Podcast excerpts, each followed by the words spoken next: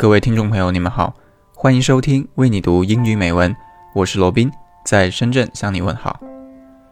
最近我重新读起了史铁生先生的著作《我与地坛》，沉浸在史铁生的文字中，去品味他对于生活、写作和世间万物的思考。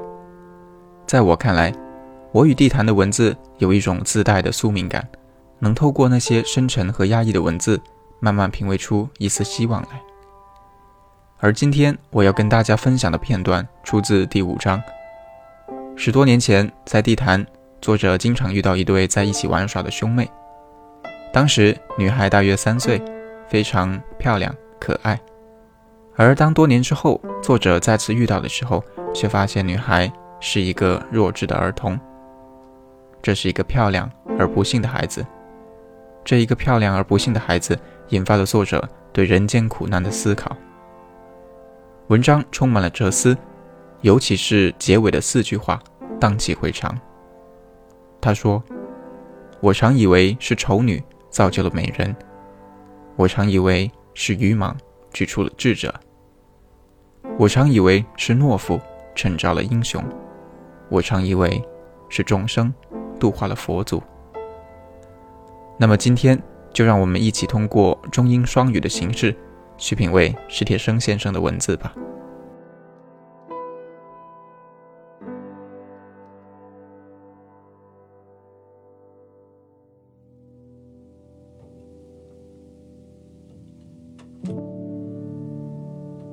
Who can actually comprehend the world?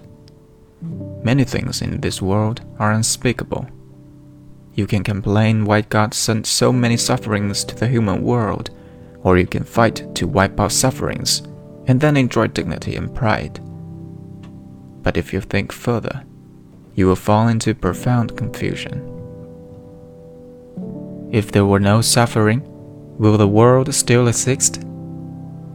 If there were no foolishness, will there be glory for wit? If there were no ugliness, how would beauty maintain one's luck? If there were no vileness and baseness, how would kindness and nobleness be defined as virtue? If there were no disability, would soundness become boring because it is so common?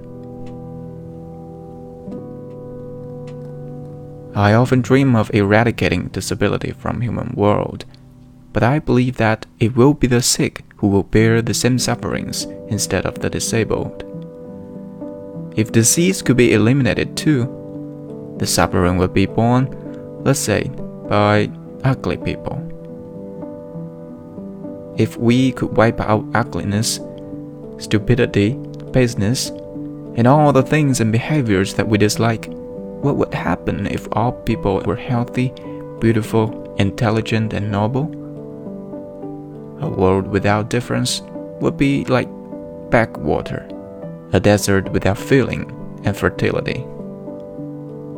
It seems that difference should be always there. Suffering, it seems, must be accepted.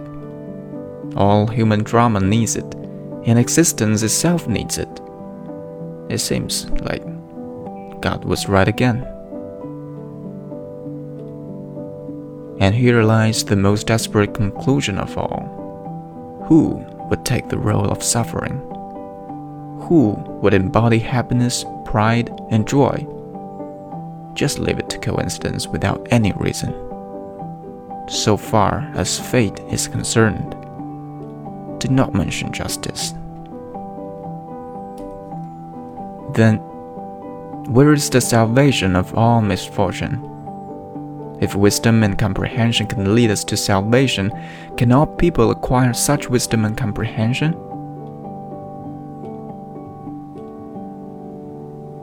I've been thinking it is the ugly who makes the beauty. I've been thinking it is the fool who serves as a foil to the wise. I've been thinking it is the coward who rises the hero up. I've been thinking it is the mortal beings who define Buddha.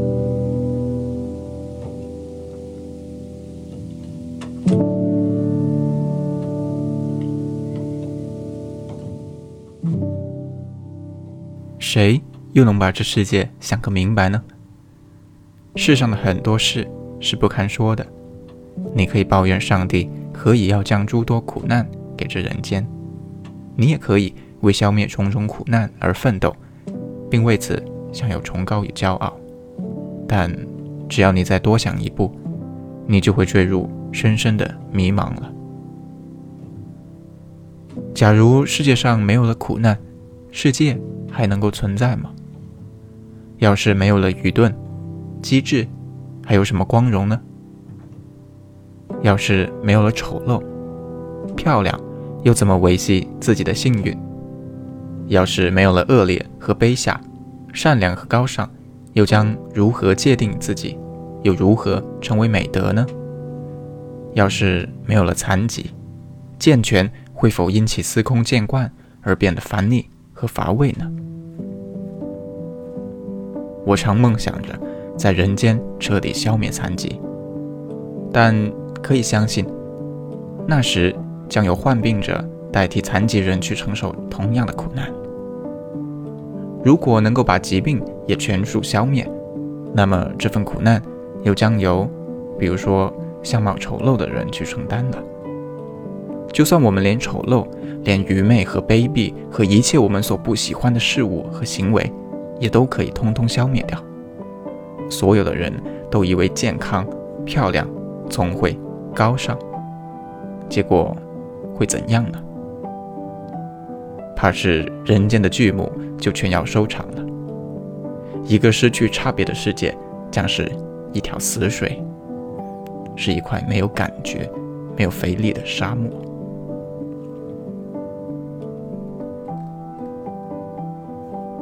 看来差别。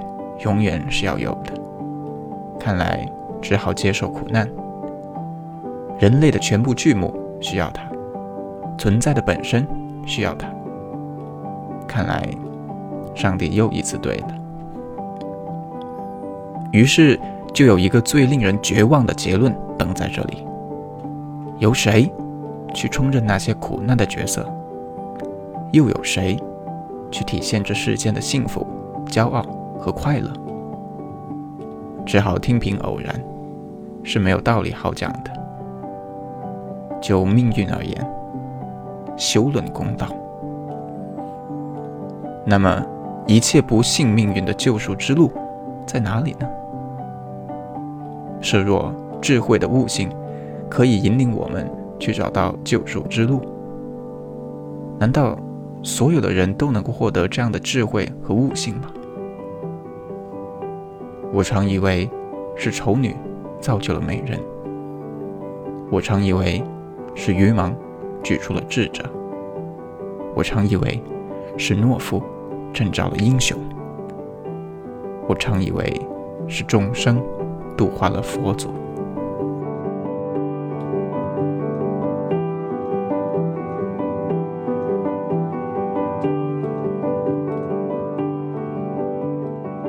史铁生的双腿在年轻的时候就落下了残疾。